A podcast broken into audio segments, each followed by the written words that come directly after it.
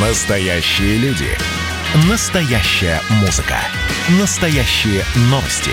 Радио «Комсомольская правда». Радио про настоящее. 97,2 FM. эм.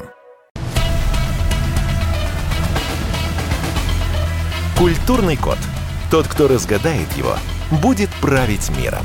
Ведущий проекта, режиссер, художественный руководитель театра «Модерн» Юрий Грымов. Добрый вечер. Это программа «Культурный код».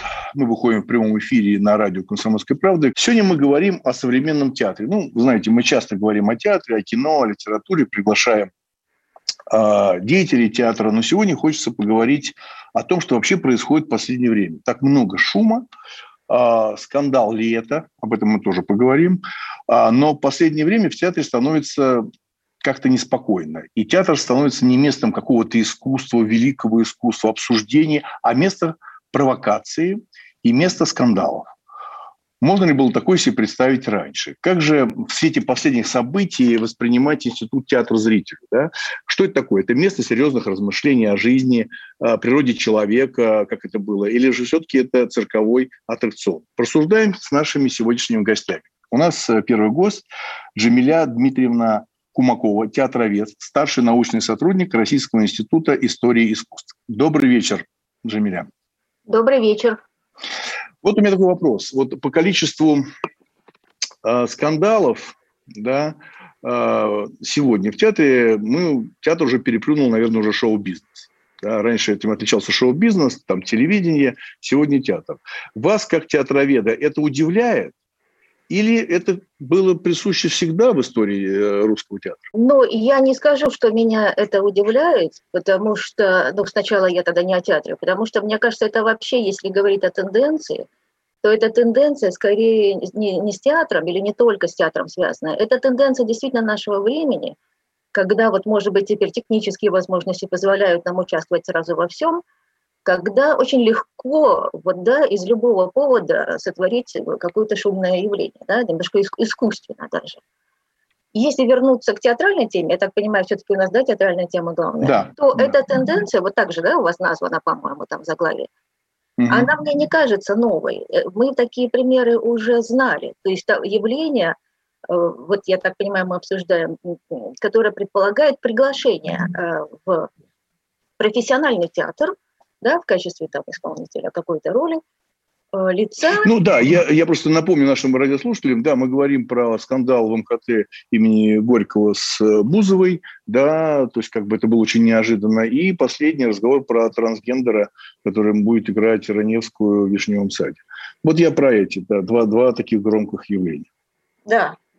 То есть э, речь идет о приглашении не кого-то, кто вроде бы не является там профессиональным актером, то есть человека из другой сферы, да, на театральную сцену вообще, ну и на академическую, да, как, как о чем мы сейчас э, говорим. Но вот, э, значит, я тут, конечно, ничего оригинального не скажу, но я вижу здесь вот для такого явления э, два мотива. Значит, первый мотив, он, собственно, творческий и связанный с образом спектакля, когда режиссер э, приглашает какое-то лицо, э, из, э, то есть известное лицо из какой-то другой сферы, неважно, политической, общественной жизни, там, эстрадного певца, когда это лицо ему нужно как некий образ, как некая маска, которую он может включить в свой образ спектакля. И мы такие вот к вопросу о том, что это не, не новое явление, мы такие примеры знаем. Вот из того, что я вот сегодня вспомнила – вот лет 20 назад в театре эм, Ермоловой был поставлен спектакль «Барышня-крестьянка», и на главную роль была приглашена Кристина Арбакайте. И, как я понимаю, то есть она так и была нужна э, режиссеру именно как эм, некий сценический образ тогдашний вот у этой певицы. Но я немножко могу с вами поспорить, потому что Кристина Арбакайте имеет э, довольно-таки яркую актерскую жизнь, да, актерскую жизнь в кино, в театре «Современник», она даже, по-моему, э, входит в труппу, да, и имеет э, все-таки большой опыт, ну, съемочной работы на театральной площадке. Когда мы говорим сегодня про скандал про госпожу Бузову, да, то есть это все-таки, ну, не хочется никого обижать, но, скажем так, совершенно посредственная, посредственная певица, да, э, скандально известный персонаж. И если вы заметили, что после этого скандала э, отношение к ней э, сразу изменилось, она стала каким-то, извиняюсь, фриком. Если раньше она была такая популярный блогер, телеведущий и так далее, 23 миллиона подписчиков, то после этого скандала любой человек, который, между прочим, никогда даже не был в театре, да, и аудитория Бузовой путает и забывает, или вообще не знает, что есть два МХАТа, она сама это путает. И вот это явление, как раз Арбакайте э, тут не подходит. И у меня в театре «Модерн» э, в «Женитьбе» играет Ларита Милявская, да, актриса, э, которая закончила театральный институт в Киеве, и она все-таки довольно-таки ярко работает на этой сцене. А Бузова, вот, вот, вот это же персонаж, или вы считаете, что это нормально? Нормальное явление? Э, я понимаю, о чем вы говорите, я как раз с вами согласна. Э, при, мой пример с Арбака это не означает, что я там их в один ряд. Кстати говоря, я Бузову, я не знаю, я вот, собственно, из этого шума узнала. То есть она эстрадная певица, да, э, вероятно. Ну, а, а Арбакайт, я имею в виду сейчас, не говорю о качестве, об уровне, об этом сейчас не говорю, я говорю только о самом приеме режиссерском, который... Это, кстати, был тот пример, о котором я говорю, это еще там где-то середина 90-х годов. Вот, я думаю, тогда она еще не имела там... Вот. Но неважно, это, это в данном случае, это не противоречит, я с вашей позицией согласна, не противоречит моей. Я хочу э, допустить возможность вот приглашения какого-то там человека, да, вот из какой-то э, медийной там, да, такой вот, э, не знаю, интернетной, э, э, известно, ну, в общем, известное лицо в некой вот э, там сети, СМИ, да, там, на эстраде. Я, я, э, да. Джамиля, я понимаю, тогда давайте, давайте поострее поставлю, чтобы э, может быть, будет это более жестко и конкретно мне интересно ваше мнение. Хорошо. Когда на Малой Бронной Константин Богомолов объявляет, что Раневскую да, в Вишневом саде, саде будет играть, внимание, трансгендер. В первую очередь трансгендер. А потом уже имя Наташа Максимова, которая никогда не была на театральной сцене, никогда. Да? Вот это же абсолютный цирк. Помните, как бы раньше в цирке были бородатые женщины? Помните, да, они перешли потом в Евровидение, эти бородатые женщины. Но в углову угла ставится не решение, да, какое-то, а просто э, повод поскандалить, и чтобы мы это все обсуждают, и этот результат достигается. Обсуждают все, понимаете, да, кто так или иначе связаны с театром. Но это как, по-вашему? Трансгендер. Акцент, акцент идет на трансгендера, а не на качество игры. Да, ну, если здесь главная, да, гла- главная характеристика именно трансгендер, да, то тогда да. это, пример, укладывается как раз в той второй мотив. Я сказала два мотива. Первый там, собственно, творческий, а второй коммерческий. Я думаю, что вот, наверное, приглашение какого-то такого вот необычного да, персонажа для участия в каком-то проекте, э, вот организаторы э, надеются, что они таким образом, наверное, привлекут какую-то новую для себя аудиторию. Кто-то да. именно заинтересуется этим. Да, Джамиля, ну смотрите, я согласен, там шум, новая аудитория, продажи билетов, можно перечислять много, да, но сегодня, а, если вы не следили, но я и к программе готовился, и тоже так за этим, в этом участвовал, в этих дебатах и разговорах, как, какая большая информация вышла про Бузову в негативном смысле, привязанная к МХАТу. Даже появились э, такие слова «пойти по стопам МХАТа». Понимаете, да, по стопам МХАТа – это в смысле пойти по принципу Бузовой, да, приглашение Бузова. Mm. Вот этот удар, да, он наносится как? По кому, как вы считаете? По зрителю, по театральной общественности, да? Если мы говорим, что в угловую угла ставится хайп, ну, шум, да, любой шум. Вот вы считаете, это бесследно проходит такой шум негатива? Я говорю про негатив. А он есть, он есть, его много. Ну, конечно же, не бесследно сам образ. Вот действительно, вы сказали по стопам МХАТа, и как-то даже сразу я теряюсь. По стопам МХАТа все-таки как-то мы сразу хочется к истокам, да, вроде обратиться. А теперь, видите, по стопам хата оказывается, да. что стопы совсем другие. Бузова. Да. Да. да, конечно, конечно, весь скандал, весь шум, он, конечно, э, сделает свое дело, и сам действительно аббревиатура МХАТ, да, и этот образ, он будет уже совершенно вызывать другие ассоциации, не те, которые вот у нашего, там, ну, не знаю, с вами, да, по нашего поколения. Конечно, в этом смысле да, но э, я боюсь, что здесь ничего не поделаешь, да, что это вот такое, как сказать, примета времени.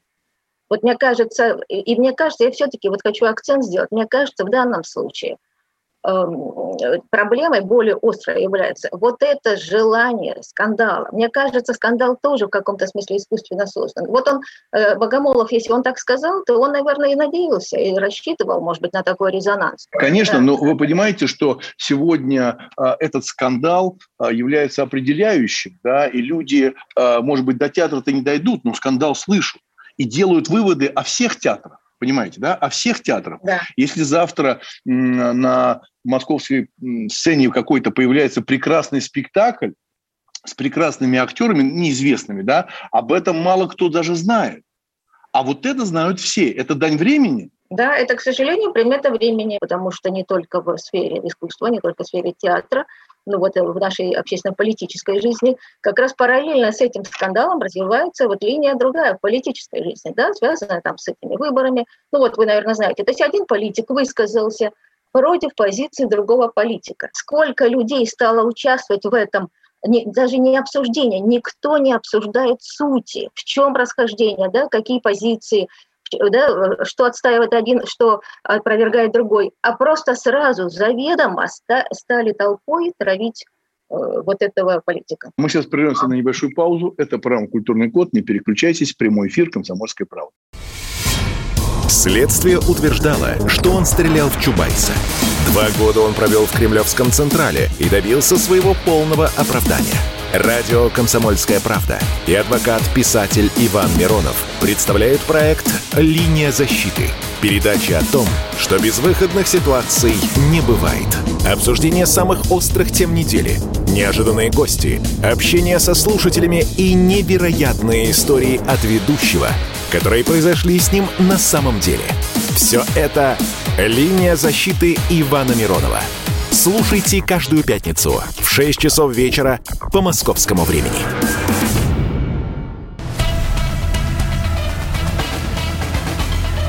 Культурный код. Тот, кто разгадает его, будет править миром. Ведущий проекта, режиссер, художественный руководитель театра «Модерн» Юрий Грымов.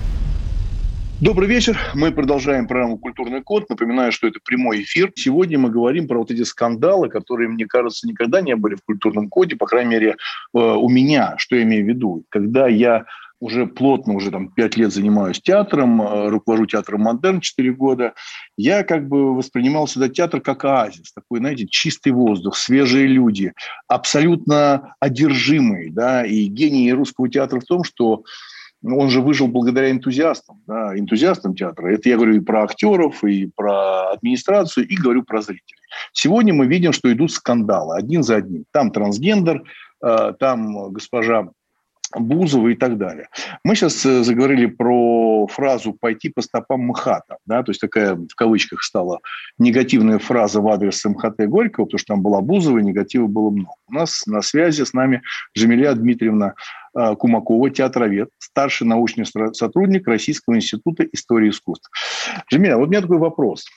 А вот смотрите, мы говорим по стопам МХАТа, вы вспомнили сразу старую эту фразу, которая относилась к традиции.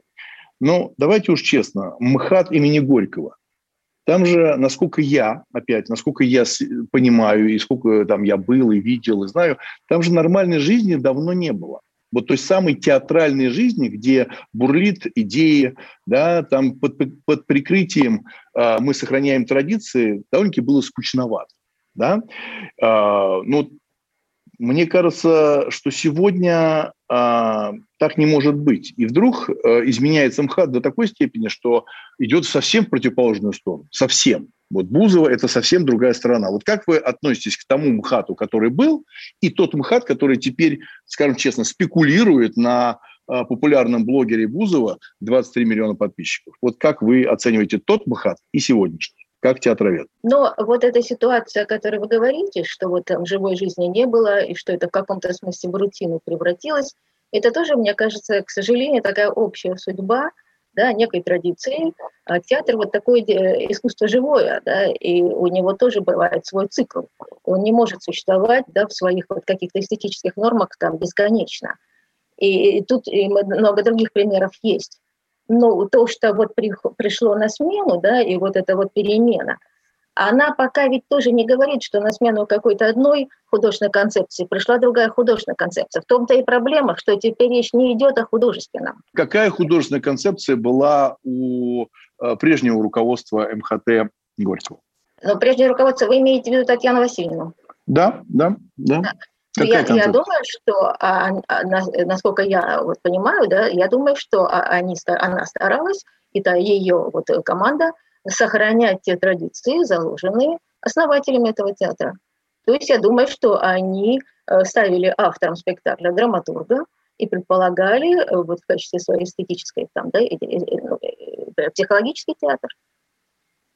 Вера как бы в слово, да, и слово главное – вот, и я думаю, что вот эта традиция. И поскольку mm-hmm. она постепенно все-таки, ну, то есть она все равно в 20 веке, кстати, сохраняется. Вот знаете, это тоже же интересно. Мы-то, как правило, в, э, вот исследуем, обсуждаем, э, обсуждаем новые явления. Но это ведь не означает, что не сохраняется традиция. Знаете, это режиссерский театр, когда возник там сто лет назад. Это не означает, что параллельно не существовал тот же самый актерский театр. А как вы, а вы, а вы, а вы, вы, вы разделяете актерский и режиссерский театр? Вы э, серьезно думаете, что актер способен выходить на сцену, играть без режиссера? Он может выйти и сыграть, правильно? Так получается? Ну, э, ну, я имею в виду актерским театром, я называю вот э, э, ту как раз э, традицию, которая существовала там до того, как, когда автором спектакля стал режиссер. Режиссер, кстати, существовал всегда. Другое дело, Конечно. что функции были более так, технические, да. Но, когда... Но функцию режиссера, смотрите, функцию режиссера на себя брал иногда автор. А если мы говорим про музыку, да, в частности про оперу, да, композитор, да, который писал э, там ту же там римский Корсков царскую невесту, он брал на себя функции режиссера. Поэтому, когда вы говорите, и наши слушают радиослушатели, я просто мне ну, трудно молчать. Ну как актерский театр? Актерский театр без режиссера, как это возможно? Ну, я не понимаю, как, как это э, скрипка, э, оркестр, дирижер. Да? Это взаимосвязанные вещи, а вы разделяете. Режиссерский театр – это что такое режиссерский театр? Юрий, ну вы, может быть, меня не поняли. Это не значит, что я отстаиваю, что должно быть вот так-то. Я только констатирую. Я хочу сказать, что любое новое явление, возникая, оно сразу не уничтожает традицию. То Конечно. есть, что вот театр существует, существует параллельно, да, и, и он постоянно, вот эти новый театр постоянно возникает. Но это не значит, что не существует то, что было там 50 лет назад. Я только констатирую это. Конечно, актеру нужен режиссер, да, мы так, во всяком случае, мы уже с вами в эту эпоху воспитаны. Но существовал театр. Знаете, и мы знаем великих актеров, да, э, того театра. Ну, в конце концов, Сара Бернар знаете, вот, э, хотя на рубеже там веков, да, но это вот не режиссерский театр, это театр актрисы. Актрисы, но Сара Бернар не брала ли на себя функции художника и режиссера? Да, можно так сказать, конечно, конечно. Ну а как? Ну, а, ну, ну, ну ведь так, ну, так оно и есть. Потому что иногда, когда люди думают, вот актер, актер это труднейшая профессия, понимаете? Единицы, которые способны актеры видеть себя со стороны, прям единицы, да? Ну, хорошо, бог с ним. Вот мне интересно вот ваше мнение. А, я тут почитал недавно в СМИ такую фразу. А, в театральной среде выдающимся режиссером не становятся, их назначают. Вот как вы относитесь к сегодняшнему времени вот такие фразы летают, что сегодня выдающегося режиссера можно назначить, можно сделать ну, посредством средств массовой информации. Это так? Да, боюсь, что это так. Боюсь, что вот это вот опять же пространство медийное, да, что вот если там говорить сто раз там одно имя, то оно и станет, это не только в театре, это в любой сфере, наверное. Если внушать все время э, большим, ну, в общем, людям, что вот да. Э, этот человек первый, да. Да, а вы как театровед, у вас эм, хватает время смотреть э, ну, какие-то премьеры в достаточном количестве, потому что в одной Москве более 150 театров, да, 86 государственных, да. Вот вы ухитряетесь э, все-таки видеть э, эти постановки, делать свои выводы и рекомендовать людям, которые вас читают, которые к вам прислушиваются? Ну, я, к сожалению, не смотрю так, как вот смотрят э, там, мои коллеги, э, занимающиеся театральной критикой. И я, кстати, не в Москве, я в Петербурге.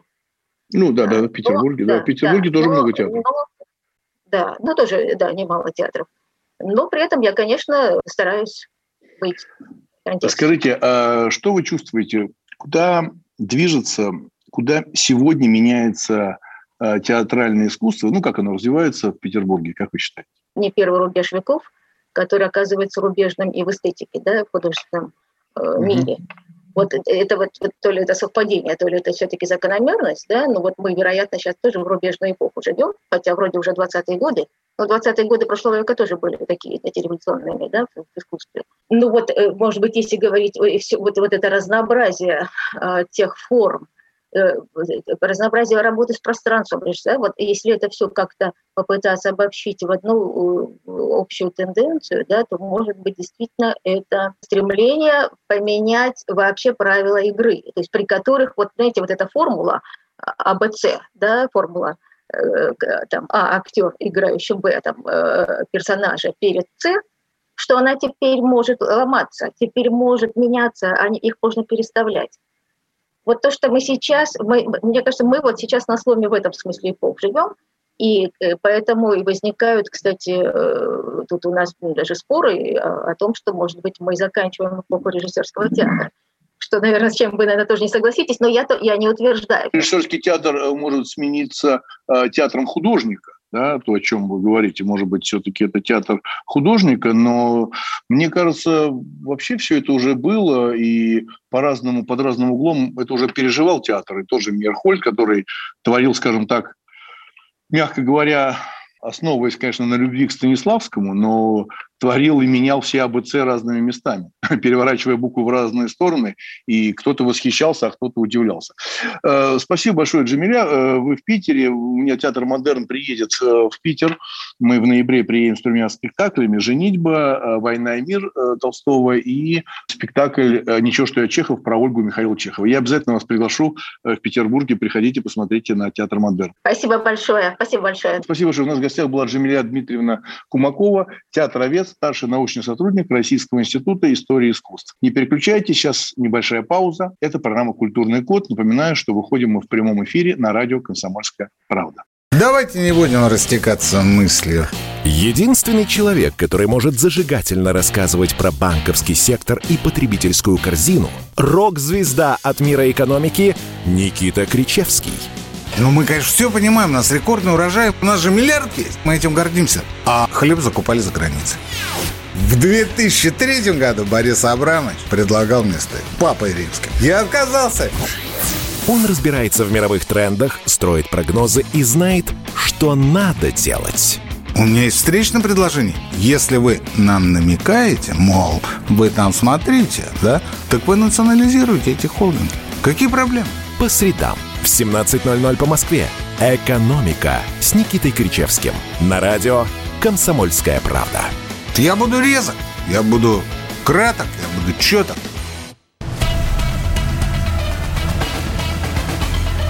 Культурный код. Тот, кто разгадает его, будет править миром. Ведущий проекта, режиссер, художественный руководитель театра «Модерн» Юрий Грымов. Добрый вечер. Мы продолжаем нашу программу «Культурный код». Напоминаю, что это прямой эфир радио «Комсомольская правда». Сегодня у нас тема, ну, все-таки горячая, но я рад, что первый гость, когда у нас был театровед Джамиля э, Кумакова, старший научный сотрудник Российского института истории искусств, она довольно-таки спокойно отреагировала на эти скандалы в театре, э, что как бы это не новость. Да, я тоже считаю, что тема немножко перегрета. Но а, она до сих пор будоражит, люди просто оскорбляют всех подряд и тем самым, как мне кажется, наносят, наносят удар вообще на понятие театра. Да? Но масло в огонь подливают сами и творцы. А, сегодняшний гость во второй части у нас Владимир Романович Легойда, глава синодального отдела РПЦ по взаимоотношениям с обществом и СМИ. Я сразу говорю о том, что мы с Володей давно знакомы, дружим, и я буду говорить на «ты». А, я просто на «ты» как-то сложно, а в данной ситуации с Владимиром это комфортно все равно сорвусь. Поэтому мы, мы на «ты». А, Володь, у меня такой вопрос. Я, когда готовился к программе, я прочитал э, твое интервью, прям прочитаю, что ты сказал. Перед нами столкновение двух реальностей. Мы живем в ситуации очень сильно разбегающихся представлений о том, что такое хорошо и что такое плохо. В одной из программ, почему я это увидел, прям улыбнулся, в одной из программ я объяснял э, радиослушателям, нашему гостю, а говорю, давайте медленно прочитаем крошка, сын, к Очень важно медленно, понимаете? Очень важно медленно и с, с пониманием. Вот что же такое хорошо в театре, а что такое плохо? Вот Владимир Легойда. Вот, Володь, вот как, что такое? А, для тебя, для тебя, субъективно, для да, тебя, зрителя. Да. Мне кажется, что вот глобально, это, конечно, общий такой будет ответ.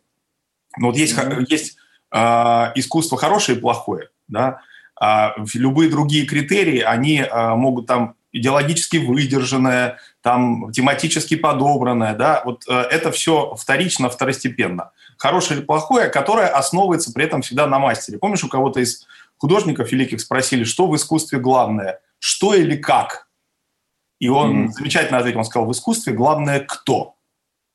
Вот приходит мастер, да, приходит там Грымов ставить спектакль, и э, и из этого получается спектакль. Даже независимо от того, какой он берет материал. Да? Это первый момент для меня. А второй момент, есть такая замечательная фраза, которая мне очень нравится.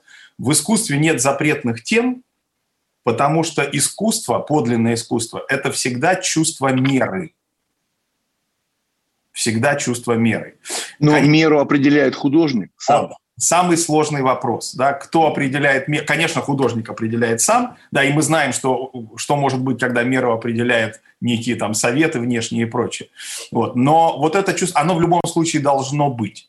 Конфликт возникает тогда, когда мое чувство меры не совпадает с твоим. Да? Ты провел вот это, вот здесь угу. это чувство меры, да? а мне кажется, что это перебор. Да? А, кто-то говорит, классику ставить только там, в костюмах эпохи и прочее. Кто-то говорит, нет, можно там и Гамлета, и Евгения Онегина в джинсах. Кто-то говорит, в джинсах можно, а там голым бегать по сцене нельзя. Но это все вот вещи, которые, э, я бы сказал, третье, последнее, для чего? Вот мы говорим о скандалах, да, вот для чего это делается? Если за этим стоит способ привлечения э, люди, внимания людей, там, зрителей, денег и прочее, мне это менее интересно. Если таким образом решается какая-то художественная задача, ну, тут можно разговаривать, хотя, хотя в общем, мое чувство меры это, наверное, тоже будет задевать. Да. Хорошо, тогда немножко заострю. Раневская в Вишневом саде э, в театре на Малой Бронной трансгендер. Это плохо или хорошо? Ну, я так понимаю, что трансгендер актриса, а не, не да. героиня, так сказать, да? Актриса. Да. Актриса. А, то есть я не слышал про то, что там они героиню будут из, из героини делать трансгендера. Это было бы, да. наверное, с моим чувством мира никак не билось. Но а, мне кажется, что здесь вопрос, а, если мы ставим просто плохо или хорошо, плохо, что говорят только про это.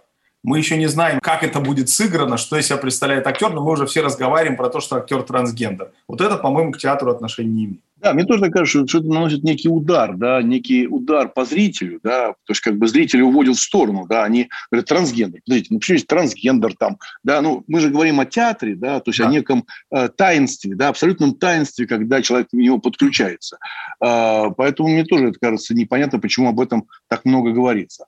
Вот ты не раз э, говорил, что истинный христианин может отличить хорошее от плохого вот истинный э, христианин, да, а, но так ли легко остаться в стороне, ну, от этих провокаций? Вот что делать? Вот посоветуй, допустим, вот что делать, если человек начинает путаться, да? Мы в первой части говорили, что сегодня такое время, что а, великим режиссерам назначают. И вот назначают великим режиссером. Вот великий, великий, великий. Потом там я, зритель Юра, зритель Юра, дохожу до этого спектакля, абсолютно с открытым сердцем. Я хочу учиться, мне интересно, и это не вижу. Вот как вот это как этот момент истинного, да, вот, вот как, как не, не поддаться этому, Володь? Вот как не поддаться соблазну ну, пойти со всеми? Ну, я себя точно совершенно не, не считаю, э, не отношусь себя к людям, которые находятся в категории тех, кто может давать советы. Да? Я могу, конечно, только для себя э, какие-то вещи определять. И мне кажется, что очень важно понятие вкуса. Вот понятие вкуса очень важно. И тут мы, опять же, входим на такую совсем не отвлеченную дискуссию. Да? Как мне как-то сказал Зануси, почему, говорит, вы знаете, говорит, почему о вкусах не спорят? Я говорю, почему? Он говорит, потому что вкус либо есть, либо его нет. Да? Но mm-hmm. как афоризм это красиво, но мне кажется, что вкус воспитывается. И, конечно, а, когда а, а, вот мы говорим про театр и в основном говорим там про трансгендеров, еще, еще там что-то, привлечение каких-то медийно известных людей, не имеющих к искусству прямого отношения и, может быть, не способных что-то сделать, то мы точно не, не воспитываем вкус, мы точно не про вкус, мы сейчас про что-то другое. Да? Мы же ведь живем в эпоху победившего пиара, да, где, как помнишь этот анекдот, чем кто у нас там отличается, белочка от хомячка или что-то хомячок от крысы, это что-то такое, пиаром отличается, да, и вот, э, и, в общем, тут же вопрос, э, когда, конечно, э, уже совсем мало говорится и уделяется внимание содержанию, но вкус надо воспитывать, потому что если ты всю жизнь ел в Макдональдсе, а тебя приводят в мишленовский ресторан, тебе это покажется невкусным и, ну, что ты здесь делаешь? Мы же знаем, что если мы говорим о вкусовых рецепторах, ну, на примере да, еды, да, вкусовые рецепторы формируются когда? В детстве. Когда мы говорим по вкусе, формируются когда? Именно там. И, и, и именно там, да. Но вот я тоже прочитал в твоем интервью, а, ты пишешь, что мы знаем, что провокация стала частью художественного метода самого искусства. Это вот ты говоришь. Но получается, без провокации театр сегодня, современный театр не существует. Получается, что эта провокация прошла, и вот это как бы, знаешь, как бы как холодная вода. Знаешь, как холодная вода, все взбодрятся и доходят до спектакля. Нельзя, ну, значит, получается без провокации? Я думаю, что существует, конечно, но опять же мы тут должны, ты же, ты же знаешь, я занудный человек из академической среды, да, я сейчас сразу попрошу определить провокацию, да, что, что mm-hmm. мы понимаем под провокацией. Вот, а, понятно, что очень сложно без а, какого-то привлечения внимания, да, наверное, сделать, хотя преданный зритель всегда придет, да, вот, но а, нет, конечно, существует, и театр, и искусство существует без провокации. Мне кажется, что прово- вопрос провокации – это вопрос для чего? Для чего делать это, делать это? Поэтому я и говорю, что, скажем, тематика в искусстве не важна. Вот Данте говорил, можно я за великими спрячусь, что задача художника – человека из ада в рай провести. А если поэтому ты показываешь только ад, да, и он беспросветный, вот для меня, вот я честно тебе скажу, это может быть немножко другая тема, но вот э, но я, мне это тяжело воспринимать. Вот э, фильм «Груз-200». Вот где мое чувство меры не совпадает чувство меры режиссера, признанного, хорошего, кто-то считает одного из самых там выдающихся нашей современности, да. Я тоже очень люблю Балабанова, я не могу смотреть фильм «Груз-200» не могу я его смотреть. Да? Я не вижу там вот этого пути, который, по, по которому художник меня ведет. То есть он, он меня ведет куда-то, где, куда мне не хочется идти. Да, вот эти все нелюбови там и прочее. Вот я не могу это смотреть, потому что искусство, оно про любовь мне кажется, да, и там это... Ну... Вертикаль, э, вертикаль. Вот э, мы с тобой сколько раз на эту прошлую тему говорили, да, для меня тоже очень важный момент. Можно же пройти через ад. Ну, Может. пройти через ад, Конечно. пройти, Конечно. осознать, ну, двигаться к надежде и к свету. Да? Вот, ну, к тому, что там в зале же сидят э, наши друзья, да, наши соплеменники, а. наши братья, понимаешь, да? А мы их через вертикаль зарываем вниз, понимаешь? А, да. Но такие же театры существуют, и там есть тоже зритель. Там Существует. есть такой зритель. Или, да? или, или мы можем э, зарывать их вниз, или плевать им в лицо, или как э, Андрей Сергеевич Кончаловский в каком-то интервью говорил, что он был на каком-то представлении, где актеры танцевали вот эти, знаешь, э, ирландские танцы, да, угу. группа мужчин. Только фишка да. была в том, что они были полностью голые. И было сразу понятно, по какому признаку отбирались актеры для, это, для этой сцены. Вопрос только в том, при чем здесь искусство, спрашивает Андрей Сергеевич, я с ним совершенно согласен. Да? Вот это, это, по-моему, это плевок просто уже в, в зрителя. Ну, не, ну это, это откровенная провокация и, скажем так, какой-то стёб. Да? Мы, мы прекрасно понимаем, как это выглядит все. Да? И я, например, на самом деле, честно говорю, я как бы не ханжа, и э, мы на эту тему часто говорим в передаче, я не ханжа. Но мне всегда, Володь, неудобно, когда я вижу голову человека на сцене. Вот прям вот, ну, я же все знаю, но мне всегда просто как-то неудобно, я все время так как-то почему-то хочу прикрыть лицо э, рукой. Ну, ну, честно, ну, понимаю, да, ну, как-то как неудобно, потому что появляется плоть, да, и она бывает иногда э, неоправданна. Да? Мы сейчас прервемся на небольшую паузу. Это программа «Культурный код». У нас в гостях э, Владимир Легойда, глава синодального отдела РПЦ по взаимоотношениям с обществом и СМИ. Просыпайтесь, вставайте, люди православные! В эфире радио «Комсомольская правда». Я Сергей Мордан. Прогноз на 21 год вас не порадовал, я надеюсь. Конвойные в белых тулупах, лающие овчарки, прожектора шарят по белой пустыне. Давайте уже вот по-нашему, по-русски скажем. По Врагам и изменникам Родины нет и не будет пощады. Руки прочь от Егоды. У него нашли огромный дилдо в шкафу. А вообще он отмазывал заключенных и пил с ними коньяк. Каждое утро в 8 часов по Москве публицист Сергей Мардан заряжает адреналином на весь день. Мне кажется, это прекрасно.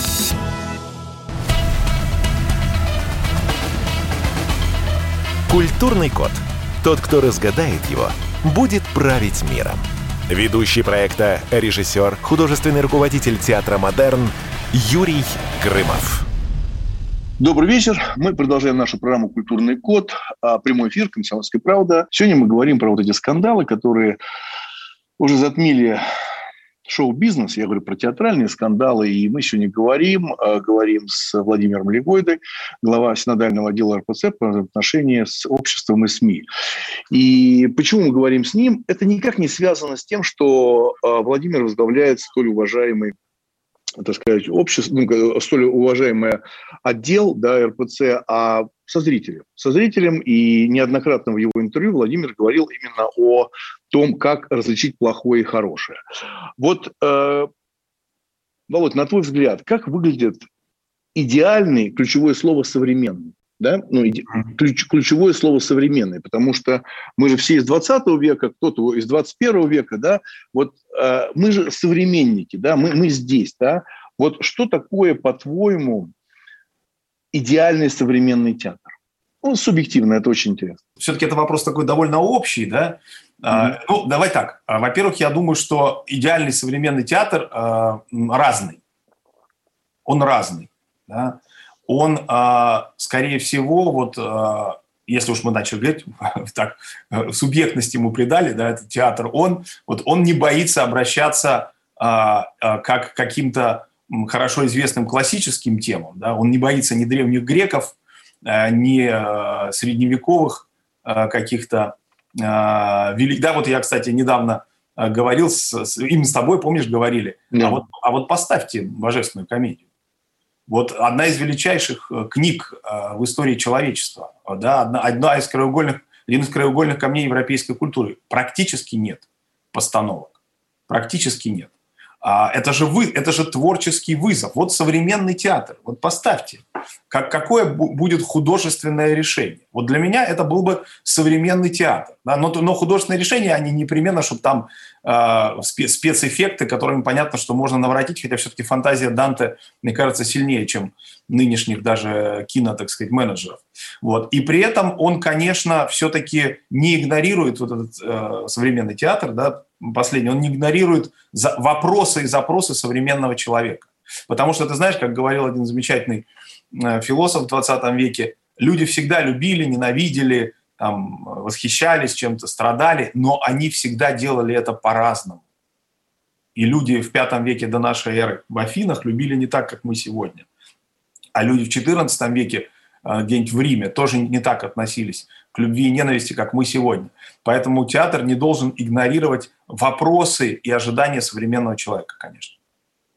Вот, ну, вот э, ты как раз и говоришь о Данте, да, а я вот сейчас в Театре Модерн активно уже репетирую, начал первую часть трилогии «Антихрист и Христос», э, и на вопрос там многих там журналистов, которым я как-то так сообщаю потихонечку об этом, э, вопрос потому что вот сегодня ты видишь, какое некое мракобесие кругом существует. Да?